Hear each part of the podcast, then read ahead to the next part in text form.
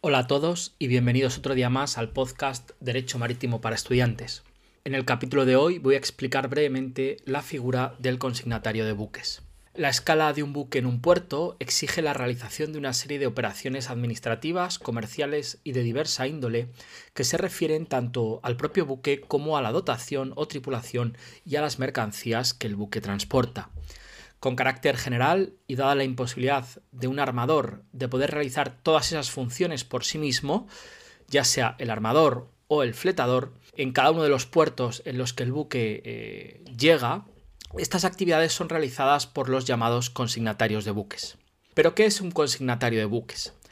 Esta figura ha sido definida por la Ley de Navegación Marítima y posteriormente completada por el Real Decreto 131 de 2019, por el que se desarrolla la obligación de consignación de buques, como la persona física o jurídica que por cuenta del armador o del naviero, podríamos también aquí meter la figura del fletador, en cuyo nombre y representación actúa, se ocupa de las gestiones materiales y jurídicas necesarias para el despacho y demás atenciones al buque en un puerto.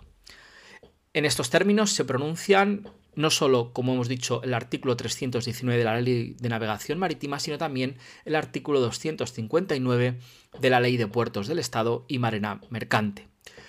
Adicionalmente, decir que también nuestra ley marítima, en el artículo 10.2, establece la obligación para los buques extranjeros de contar en los puertos españoles con un consignatario. ¿Cuál es el régimen jurídico de esta figura? En lo referente a las relaciones internas, su régimen jurídico estas relaciones internas con el armador o fletador, como decimos, se rige por el contrato de comisión mercantil. Es decir, la ley de navegación marítima asimila la consignación a la comisión cuando se trate de una consignación ocasional. Cuando se trata, sin embargo, de una relación continuada o estable, la ley de navegación marítima nos remite al contrato de agencia. Así lo dice el artículo 320, permitiendo la ley el pacto de exclusividad en la consignación. Por lo tanto, si tenemos que acudir a la figura de la comisión mercantil, que será la más propia en este tipo de, situaciones, debemos acudir al Código de Comercio y a la regulación que allí se contiene sobre esta figura. Porque allí encontraremos el régimen específico de la comisión mercantil. Si vamos al contrato de agencia, debemos acudir a la ley de agencia, como ya veremos más adelante. Así, el artículo 245 del Código de Comercio nos indica que el comisionista podrá desempeñar la comisión contratando en nombre propio o en el de su comitente, en este caso del armador o fletador.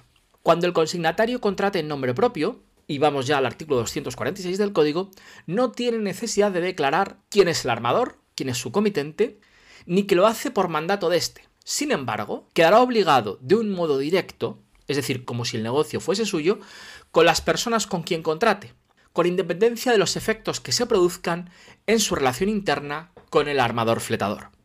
Estos terceros prestatarios de estos servicios no tendrán acción alguna contra el armador, ni a la inversa, sino únicamente contra el consignatario, quedando a salvo las acciones, como hemos dicho, que respectivamente correspondan al armador fletador y al consignatario entre sí. Por el contrario, si el consignatario contrata en nombre del armador comitente, nos dice el artículo 247 del código, deberá manifestarlo en el contrato junto con los datos de aquel.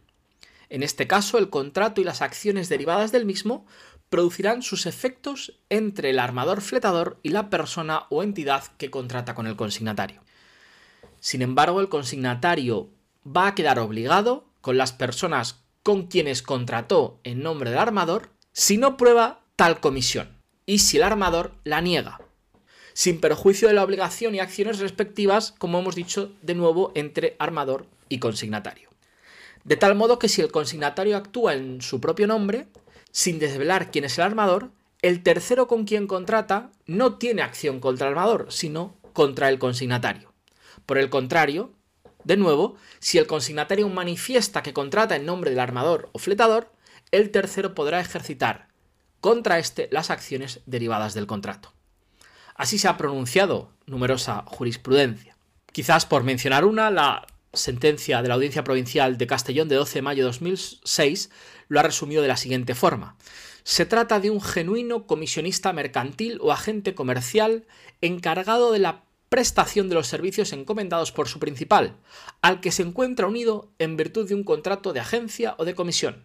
En efecto, es comisionista cuando la relación tiene carácter esporádico, en navegaciones irregulares o tipo Trump, y agente cuando dicha relación tiene carácter estable o permanente, normalmente en navegación de línea regular.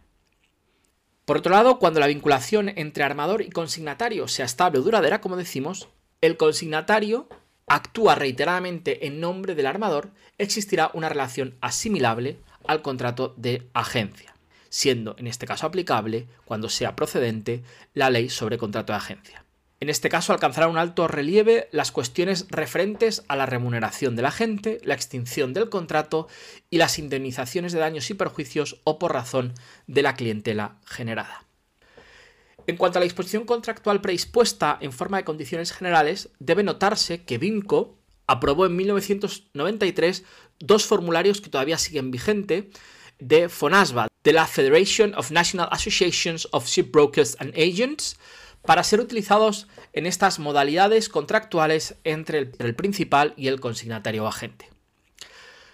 ¿Cuáles son las funciones de este consignatario? Hemos visto qué es, hemos visto su régimen jurídico, pero nos falta ver qué es lo que hace un consignatario. Durante el tiempo que el buque permanece en un puerto, suele recibir multitud de servicios de este tipo de empresas. Servicios portuarios ordinarios asociados a la escala de un buque en un puerto. En esta categoría podemos incluir los servicios tales como practicaje, remolque, amarradores o el pago de tasas portuarias. Ante tales servicios el consignatario contratará en nombre propio y por cuenta al armador del buque, pues es garante ante la autoridad portuaria del pago de tales servicios, como así nos dice la ley de puertos del Estado y de la Marina Mercante.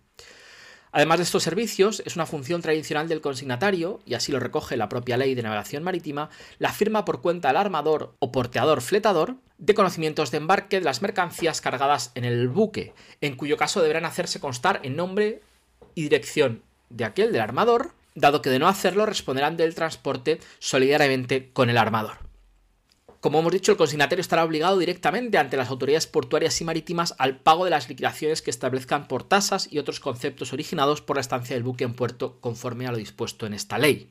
Para garantizar las obligaciones del consignatario frente a la autoridad portuaria o a la capitanía marítima, este tipo de empresas deberán depositar ante la autoridad portuaria garantías económicas o avales bancarios suficientes de acuerdo con los criterios que se determinen en el pliego de prescripciones particulares tal y como indica la Ley de Puertos del Estado y de la Marina Mercante. Junto a estos servicios ordinarios, hay otros servicios que podríamos llamar complementarios. En esta categoría podemos considerar algunos servicios que con frecuencia son solicitados, por armadores o fletadores, generalmente a través del, del capitán del buque, durante la estancia del buque en un puerto. Aquí se me ocurren funciones como la entrega de paquetería, aprovisionamiento tanto de enseres como de de alimentos, pequeños servicios técnicos que se tengan que realizar, alojamiento de la tripulación y manutención en los posibles cambios de tripulación cuando se producen en, puerto, en ese puerto en concreto, tramitación de visados para tripulantes, traslados de un sitio a otro, asistencia médica o incluso el llamado cash to master o la entrega de efectivo al capitán. Este tipo de servicios son prestados por el consignatario bien directamente, bien recurriendo a terceros para su realización. Y por último, tendríamos una serie de servicios que son ajenos a la consignación propiamente dicha. En esta categoría cabría incluir actuaciones especiales que exceden de la pura labor de consignación y que, como hemos dicho, surgen como necesidad adicional por parte de los buques. Muchas veces puede resultar necesario el depósito temporal de mercancías en un almacén o en la terminal o cualquier otro tipo de manipulación portuaria. La contratación de servicios de reparación o estancia en talleres o astilleros del buque. Cuando el consignatario de buques realice estas tareas de manipulación portuaria de mercancías, se le aplicarán las normas propias de esta actividad, dice el artículo 323 de la ley, y cuando lleve a cabo actuaciones como transitario o de otra naturaleza similar, se le aplicarán las obligaciones previstas, en este caso como transitario. La especialidad de estas operaciones aconseja normalmente que la contratación con proveedores se realice en nombre y por cuenta del armador de buques cuando sea posible, de forma que se establezca un vínculo contractual directo entre armadores, fletadores y prestadores de servicios, de tal manera que haya un vínculo directo entre armadores y fletadores y los prestadores de servicios, actuando el consignatario como mero comisionista. Hasta aquí es un poco lo que os quería comentar sobre la figura del consignatario, tal y como lo regula la Ley de Navegación Marítima y la Ley de Puertos del Estado y Marina Mercante. Espero que os haya parecido interesante esta figura. Seguiremos comentando en las sucesivas semanas figuras propias del derecho a la navegación marítima, así como eh, entrevistas que vayamos haciendo a abogados o profesores.